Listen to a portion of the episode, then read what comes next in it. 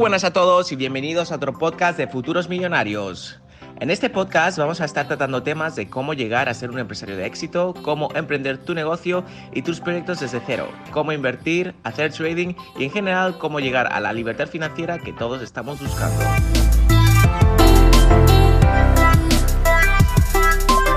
Voy a estar publicando podcast semanalmente, así que te invito a que seas parte de la comunidad de Futuros Millonarios y te suscribas para no perderte ni un solo episodio, que estoy seguro que te ayudará a conseguir tus objetivos a corto plazo. Ahora sí que sí, que empiece el podcast.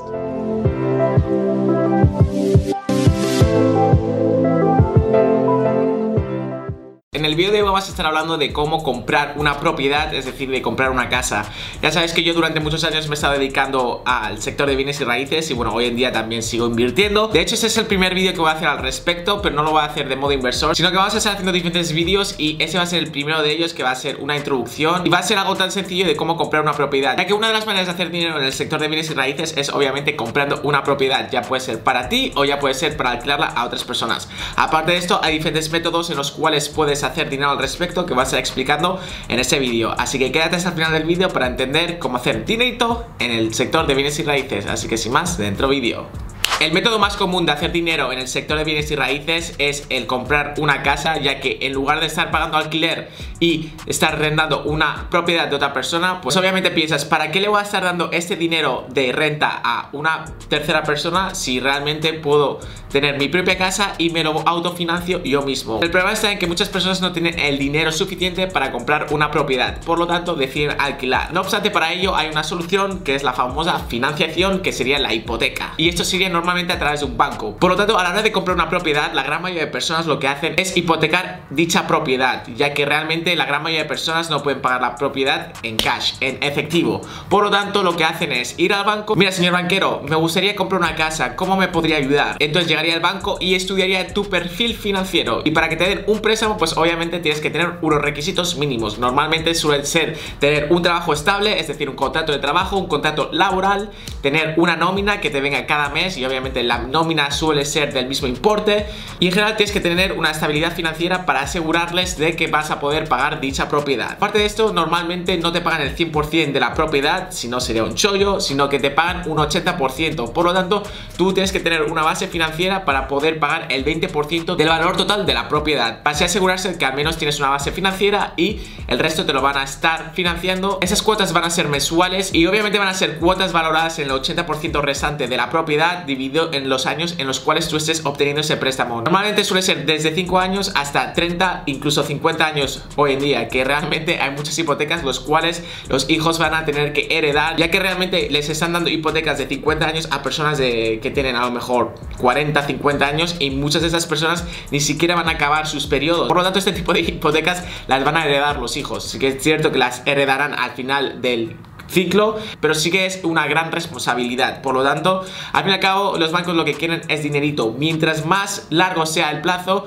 pues más intereses van a cobrar. Ya que realmente la cuota que estás pagando mensualmente no está solo sobre el 80% de la propiedad, sino que también incluyen intereses. El interés es el dinero extra que cobra el banco para poder darte el dinero, ya que obviamente el banco no te va a dar el dinero gratuitamente para que te compres la propiedad de tus sueños, sino que el negocio del banco va a ser ganar dinero a través de prestártelo a ti. Obviamente el banco tiene sus propias políticas, tiene sus propias estrategias y en según qué país, en según qué ciudad y según qué banco te va a estar negociando diferentes tipos de interés. Y en general hay diferentes tipos de intereses que yo creo que solo podríamos tocar en otro vídeo al respecto si os gusta la idea, así que hacernos saber en los comentarios. Yo creo que es una muy buena manera de empezar en el sector de bienes y raíces, ya que al fin y al cabo todos necesitamos vivir en un sitio, necesitamos independizarnos, no todo el mundo va a estar viviendo en casa de sus padres o de sus familiares o tienen la suerte de que tienen propiedades que eso es el caso de muchas otras personas, pero sí que es cierto que normalmente cuando tienes 18 o 20 años, pues no tienes ninguna propiedad en la cual puedas vivir, por lo tanto es una muy buena manera ya que al fin y al cabo vas a tener que pagar renta a otra persona, entonces en lugar de pagarle 500 dólares al mes que estás pagando a esa persona,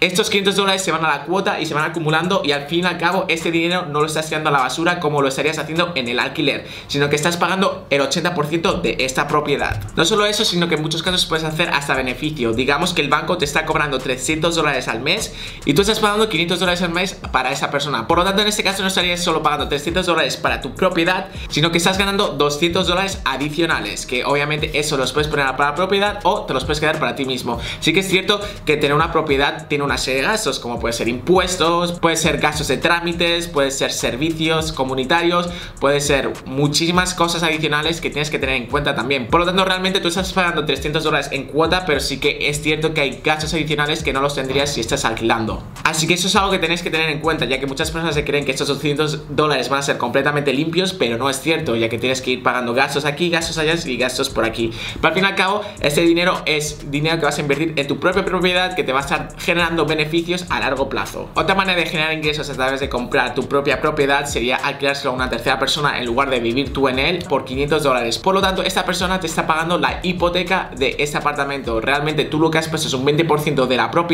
y este inquilino se está encargando de pagarte la hipoteca. Lo único que tienes que hacer es esperar mes tras mes, año tras año, hasta que finalmente esta propiedad se pague por completo a través de un inquilino. Por lo tanto, es una muy buena manera de generar ingresos pasivos. En lugar de tener el dinero, por ejemplo, en el banco, hay muchas personas que tienen dinero en el banco y que realmente no lo están rentabilizando. Pues en lugar de tenerlo en el banco, que te están dando un interés muy bajo, al menos lo tienes en una propiedad y estás generando dinero a través de un inquilino. Por lo tanto, es una muy buena manera de rentabilizar el dinero que tienes en el banco parado. Y ahora me dirás, Dominguero, soy una persona joven, realmente no tengo nómina, no tengo contrato de trabajo. Los bancos en mi ciudad son muy estrictos, no están dando hipotecas. Pues también lo podrías hacer a través de un aval. Por ejemplo, si tienes algún familiar que tenga propiedades, que tenga negocios y que te pueda avalar, pues lo puedes hacer a través de esta persona y esta persona se va a responsabilizar en caso de que tú no puedas pagar. Por lo tanto, hay diferentes maneras también de obtener las hipotecas, aunque sí que es cierto que según qué países, pues cada vez se está siendo más estricto, ya que por ejemplo en España hubo un boom inmobiliario y muchas personas no pudieron pagar sus propiedades y los bancos se quedaron con tantas propiedades que luego no pudieron vender y en general hubo muchos problemas. Yo lo que siempre recomiendo es que si queréis generar beneficios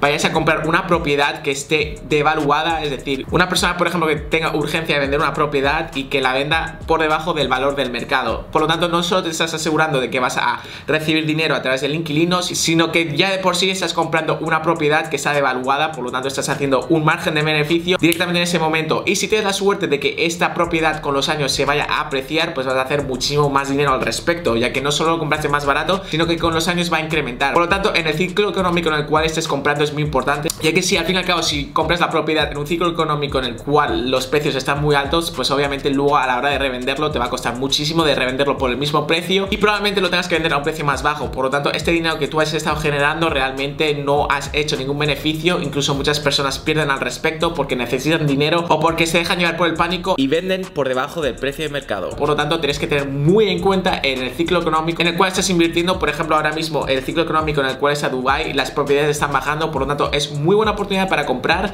Y realmente, si en tu ciudad está en plena subida, pues también puedes mirar en otras localizaciones. Ya que hoy en día es muy sencillo poder invertir en cualquier parte del mundo. Obviamente, necesitas un agente adecuado y también una empresa que administre propiedades en dicho país, dicho territorio. Pero eso es algo que se está regulando muchísimo y cada vez es más sencillo invertir en cualquier parte del mundo. De hecho, hay incluso fondos de inversiones que se dedican a comprar propiedades en grandes cantidades para así renegociar en el precio y poder sacar mejores márgenes de beneficio. Pero yo creo que eso lo tendríamos que tener en otro vídeo. Esto tan solo es un vídeo introductorio. Aparte de que hay muchísimas otras maneras de generar beneficios que no están solo la compra de propiedades, sino por ejemplo hacer flipping, que sería por ejemplo coger una casa que esté en una muy buena localización, pero que sea antigua, entonces la puedes remodelar, la puedes mejorar y así luego revenderla o alquilarla por un precio mayor, etcétera. En general hay muchísimas estrategias en el mundo de bienes y raíces, en el sector inmobiliario, en el cual puedes rentabilizar mejor y sacarle en general un mejor retorno de inversión, es decir, un porcentaje mayor de beneficio mensualmente, anualmente o dependiendo a cómo de corto o largo plazo lo quieras mirar. Así que si le dais amor a este vídeo y llegamos a los 10.000 likes, estaremos haciendo una parte número 2 de las diferentes maneras de generar ingresos pasivos en el sector de bienes y raíces y en general mucho más en profundidad en este tema. Así que ya sabéis, os recomiendo que os suscribáis, darle clic al botoncito y a la campanita porque probablemente estaremos haciendo más vídeos que estoy seguro de que os van interesar y vais a aprender muchísimo más al respecto. Así que como siempre, gracias por acompañarme hasta el final de este vídeo y nos vemos en el próximo en tan solo unos días. Hasta la próxima.